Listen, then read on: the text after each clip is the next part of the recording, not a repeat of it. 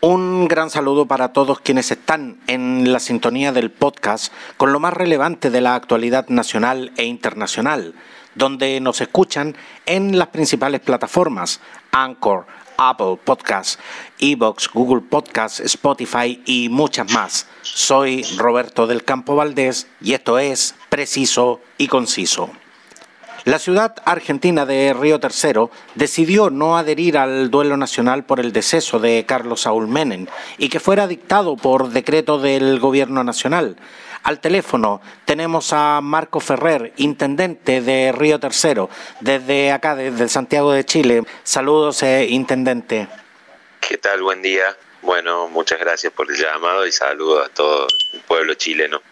Quiero, quiero partir haciendo eh, la aclaración que el intendente en Argentina es el equivalente al alcalde acá en Chile. Hago, hago esta aclaración porque acá en Chile el intendente es la, autoridad eh, eh, regional. Hecha la aclaración, quiero, quiero preguntarle, intendente, ¿cómo reaccionaron los vecinos de Río Tercero cuando supieron que Carlos Saúl Menem declararía en el juicio el 24 de febrero y cómo reaccionaron ahora que saben que eso jamás ocurrirá. Bueno, la verdad que con mucha con mucha bronca, con mucha congoja.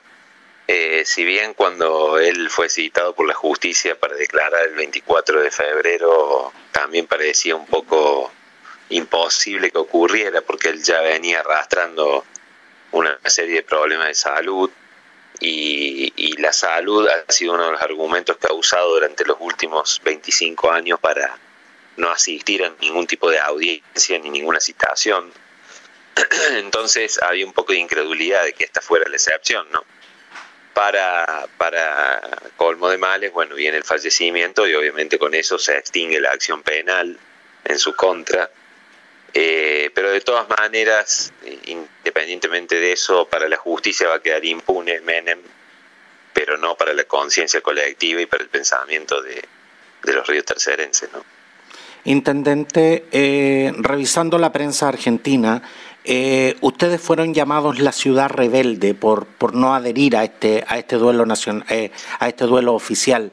¿Recibieron alguna amonestación o queja de parte del gobierno federal? No, no, ninguna. Ninguna porque entiendo yo que desde la perspectiva nuestra se entiende perfectamente bien cuál es la postura de Río Tercero. Eh, nosotros respetamos y entendemos que el gobierno nacional haya fijado un duelo porque quien ha fallecido es, ha sido un presidente constitucional pero también hay que analizar la realidad desde la perspectiva que lo vemos nosotros y lo cierto es que él estaba vinculado a las dos causas centrales que tienen que ver con la voladura de la fábrica militar, una de ellas la venta de armas ilegales que lo hace Ecuador y la otra la propia el propio atentado a la fábrica militar de Río Tercero. Entonces, para Río Tercero Menem es un personaje nefasto, siniestro y no merece ningún tipo de reconocimiento. El 3 de noviembre de 1995 es una, es una fecha que, lo, que los ríos tercerenses eh, jamás van a olvidar. ¿Qué, ¿Qué, edad tenía usted y, qué sentimientos conserva 26, 26 años después? Yo tenía 13 años en ese momento. Eh, recuerdo absolutamente todo, como si fuera una película en cámara lenta eh, a todos los ríos tercerenses que hemos vivido eso nos pasa prácticamente lo mismo. Recuerdo mucho desconcierto, mucha gente corriendo para todos lados. Recuerdo las bombas cayendo eh, como si fuera una película, ¿no? Una ciudad tranquila que se despertó una mañana como cualquier otra y de repente estaba siendo bombardeada por su propio gobierno. Eh, recuerdo que, durante un tiempo después de, la, de, ocurrir las explosiones, mucho temor ante cada ruido, o ante cada eh, explosión, incluso con las tormentas, cuando había truenos, eh, se nos alteraba a todos la, la, psiquis por una cuestión de que habíamos quedado muy sensibilizados por, por cualquier tipo de estallido. Eh, y bueno, y obviamente las víctimas fatales, ¿no? Que, eh, fue lo más trágico que tuvo ese día, más allá de 300 heridos, los siete muertos, que eran personas como, como cualquiera de nosotros, que los agarró en la calle y que una esquirla o una bomba los mató. Y, y bueno, saber que todo eso fue un hecho intencional es lo que hizo que después se volviera mucho más doloroso. ¿no? Una cosa es un accidente que puede ocurrir y otra cosa es que haya sido deliberadamente planeado y ejecutado por, por un montón de personajes siniestros, algunos de ellos condenados, otros como Menem eh, quedaron impunes porque no se llegó a, llevarlo al banquillo de los acusados, ¿no? Pero si hubiera ido a juicio seguramente hubiera sido señalado culpable. Marco, eh, entre las eh, siete personas fallecidas que paradojalmente eran personas que no tenían ninguna relación con la, con la fábrica donde se, donde se fabricaba este, eh, eh, eh, este armamento. ¿Algunas de esas personas eran personas conocidas por usted? No, no directamente, obviamente que por una cuestión del de, tamaño de nuestra ciudad, eh, siempre hay una relación, eh, somos de alguna manera todos conocidos, más allá de que no todos somos amigos, pero eh, generalmente las familias se conocen o en algún punto se cruzan. Eh, era una ciudad en ese momento de unos 45 mil habitantes, hoy somos 60 mil. Y, y, bueno, es, es, es, una población donde medianamente todas las personas se conocen o se relacionan. Pero más allá de conocerlo no eh, directamente, fue muy doloroso, ¿no? Hubo casos muy doloroso de, los siete, la verdad que de personas, buena gente, un papá que salió a buscar ayuda y lo, y lo, y lo agarró una bomba en la esquina de su casa, una, una adolescente que estaba en la secundaria y, murió en la puerta de la escuela, abrazada con sus compañeras. La verdad que eh, fue un hecho muy trágico, muy, muy triste y, y solo quienes lo vivimos podemos describir el dolor que se sintió, pero mucho más profundo fue el dolor de, de, la, de las familiares de las víctimas, lógicamente, ¿no? Porque se levantaron una mañana como cualquier otra y de repente perdieron una, a un ser querido por un hecho delictivo, ¿no? Es, no sé si hay cosa más terrible que eso. Siete, siete personas muertas 300 heridos y quien, quien era entonces el presidente de la nación argentina, dando una orden tajante a la, a la prensa de la época. Es un accidente, ustedes tienen la obligación de difundir esa palabra. Aquí, Marcos, estamos hablando de un juicio sin fundamentos o derechamente de un acto de encubrimiento de parte del menemismo. Y en primera instancia era un, un dicho sin fundamentos y, y a la postre fue un acto de encubrimiento, ¿no? Evidentemente él ya tenía un speech armado que era el de establecer eh, con absoluta contundencia que lo que había ocurrido en un accidente cuando todavía no había pasado el 3 de noviembre, no había terminado, es decir, todavía estaban los fierros calientes y las bombas explotando, y él ya anunciaba a la población que que había sido un accidente, cuando no había forma de haber hecho ni una pericia ni ningún tipo de, de estudio al respecto, lo cual también arroja un poco de luz respecto de su vinculación con la causa, ¿no? Eh, un personaje siniestro, él, todos los miembros de su gobierno, la verdad que formaron parte de, de estos... Fue un gobierno corrupto en general, ¿no? En general fue un gobierno sindicado siempre y marcado por la corrupción, pero la venta de armas tuvo que ver con otra cuestión más allá de, del acto de corrupción en sí, porque metió a la Argentina en un lugar donde nunca debería haber estado vendiendo armas en una guerra que era entre hermanos, entre Ecuador y Perú, eh, y vendió armas de manera ilegal a Croacia, entonces ya ahí evidentemente eh, el gobierno había perdido el rumbo, ¿no? Y se, se trataba todo de, de actos de corrupción y delictivos. Dicen que la justicia tarda pero llega, pero cuando tarda 25 años, eh, eh, ¿alcanza a resarcir el daño ocasionado? Eh, ¿Cuántas de las personas afectadas hoy reciben indemnización o algún tipo de beneficio estatal, intendente? No, recibieron en su momento, en aquella época, los que perdieron la casa o los que recibieron, tuvieron algún daño físico y los, familiares de las víctimas, de los fallecidos, pero luego no, no, no se recibió nunca más. No, no hay una, una pensión ni un beneficio de ningún tipo. Eh, pero más allá de eso, el reclamo de la ciudad siempre fue el reclamo de justicia, ¿no? No de, no de una cuestión económica, sino de que paguen los culpables. Pero bueno, como bien usted dice, cuando la justicia llega tarde no es justicia y un país que no tiene justicia no tiene destino. Intendente, usted nos está diciendo de que eh, a 25 años de esta tragedia hay gente que perdió familiares, eh, hay gente que eh, fue mutilada, hay gente que, que, que vio destrozados sus hogares y esa gente hoy está en la absoluta indefensión. Sí, absolutamente, no, no, no perciben ningún tipo de ayuda por parte del, del Estado. Eh, todos iniciaron un juicio, una demanda. De hecho, hay una persona que perdió una pierna, un caso muy emblemático de la ciudad, Juan Carlos Barrera, que le cortó una pierna una esquirla de una bomba y nunca consiguió la prótesis para esa pierna.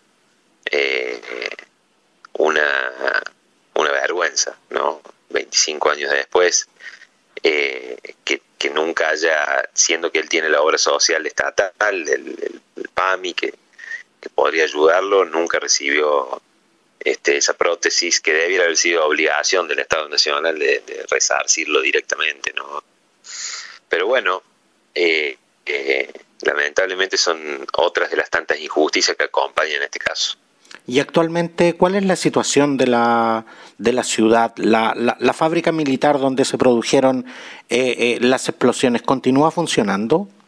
Sí, la fábrica continúa funcionando, no, no fabricando armas. Eh, tiene una dependencia química, una parte química y una parte metal mecánica. En la parte metal mecánica se reparan o, se fabrican vagones, eh, vagones de ferrocarril, pero ya no armas. La, la, parte armamentística está en, en, otro lugar, en San José de la Quintana, que es otra dependencia de fabricaciones militares. Intendente, y en estos 25 años eh, en que usted vivió esta tragedia como, como, un adolescente, eh, como un vecino más, y, hoy tiene que vivir esto como una autoridad, ¿Con, ¿Con, cuántos obstáculos se han, se han encontrado justamente para que se llegara a esta fecha, para que, para que, para que se eh, imputara a Carlos Saúl Menem este, este 24 de, de febrero? ¿Cuánto, ¿Cuánto tuvo que ocurrir realmente para que, para que esto fuera posible? Y como le decía, ¿con, con cuántos obstáculos se encontraron ustedes en el camino? Obstáculos hubo mucho, muchas muertes de testigos claves, sospechosas, muchas dilaciones judiciales por diferentes artilugios. Eh, siempre se demoró la causa, siempre se fue dilatando y bueno, a medida que empezaron a pasar los años también mucha gente, porque eso suele ocurrir, que es lo que se buscaba, empezó a, mirar para otro lado, obviamente la ciudad tenía que dar vuelta a la página, no podía seguir anclada siempre al recuerdo de lo trágico, tiene también que dar un paso hacia adelante y pensar hacia el futuro. Lamentablemente eh, eso hizo que mucha gente fuera mirando hacia otro lado y, dejara de prestar atención a, lo que era la causa, pero bueno, la causa prosperó y si todavía sigue en pie fue por la lucha de Anegriti, que, que fue la abogada que le ella antes del primer momento, ella perdió su marido el día de la explosión, que murió de un infarto, y siempre peleó por la verdad hasta que pudo obtenerla. Al menos la verdad se sabe, Menem va a morir impune o murió impune eh, para la justicia argentina, pero no para los ríos tercerenses ni para la ciudadanía. Todos sabemos que fue responsable y culpable de, muchísimas cosas. Muchas, eh, muchas veces hemos escuchado esa frase, intendente, de la, la, ciudad tiene que seguir, eh, hay que dar vuelta a la página, hay que avanzar. pero se puede desde, desde, el, desde, el fondo, desde el fondo del alma, se puede, y, se lo pregunto, se lo pregunto a usted, Marcos, ¿usted ha podido dar vuelta a la página? Depende de la, perspectiva de la que se lo mire, ¿no? Eh, uno sigue avanzando, la vida sigue y, y, la ciudad se recuperó y su matriz económica se recuperó y volvió a ser una ciudad en crecimiento en desarrollo. Obviamente que es un hecho que queda grabado en la memoria, pero hay que pensar también que, que hace 25 años fue este hecho y que ya hay una generación nueva de jóvenes ¿no? que, que han nacido y que no han vivido este hecho que por ahí si uno hoy les cuenta no, no entienden bien qué es lo que pasó. Y nuestra responsabilidad es conservar la memoria colectiva, ¿no? Para que no vuelva a ocurrir, pero también seguir adelante, porque, porque de eso se trata, de, de revalidar el espíritu de Río Tercero, de que es una ciudad pujante, de que tiene un espíritu combativo, y, y, bueno, y más allá de lo, de lo que sucedió, recordarlo, no olvidarlo, hacer mención a quienes fueron los culpables, pero seguir adelante porque es parte, es parte de la vida misma, ¿no? Seguir adelante. Antes eh, del cierre de este contacto, intendente de Río Tercero, Marcos eh, Ferre, eh, usted calificó a Menem como, como un personaje nefasto en la, en la historia argentina. ¿Qué siente cuando, cuando vio que el país entero le, le rendía homenaje? Yo no creo que el país le haya rendido homenaje, creo que las autoridades le rindieron homenaje, pero no vi una expresión popular eh, para despedirlo. De hecho, cuando murió Raúl Alfonsín, por ejemplo, eh, miles y miles, no sé si millones de personas fueron a despedirlo y acompañar su su eh, su caravana fúnebre, ¿no?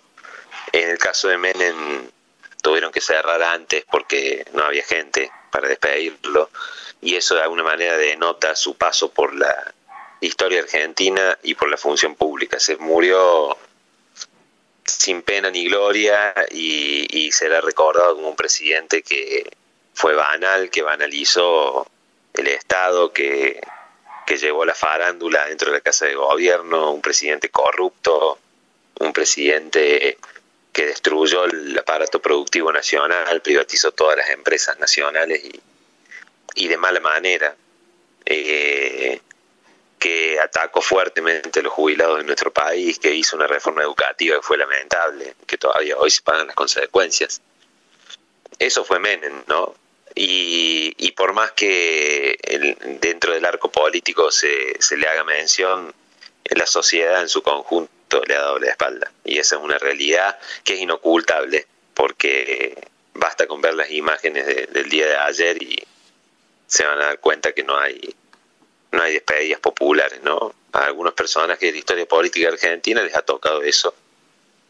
Y, y bueno, este ayer quedó claramente establecido que es así intendente de la ciudad de Río Tercero, eh, Argentina, Marco Ferrer, quiero, quiero a, través, eh, a través suyo enviar un cariñoso saludo a todos los eh, riotercerenses, que, que como le decía, sabemos que esto, esto fue un trance bastante, bastante difícil y, enviarles desde acá, desde Santiago de Chile, un, un, gran abrazo y por supuesto agradecerle a usted, Marcos, eh, por este contacto y por este tiempo que, no, que, no, que nos ha dado para, para conversar sobre, sobre este doloroso recuerdo. Y frente a esto yo sé que los, ríos tercerenses son, son gente de mucho empuje, de mucha garra, como, como dicen ustedes, y por supuesto eh, esperamos que esto, si bien no les, eh, no, les ha entregado la justicia que, que, tal vez hubiesen querido, al menos le, les dé algo de, de, tranquilidad a usted y a su vecino intendente.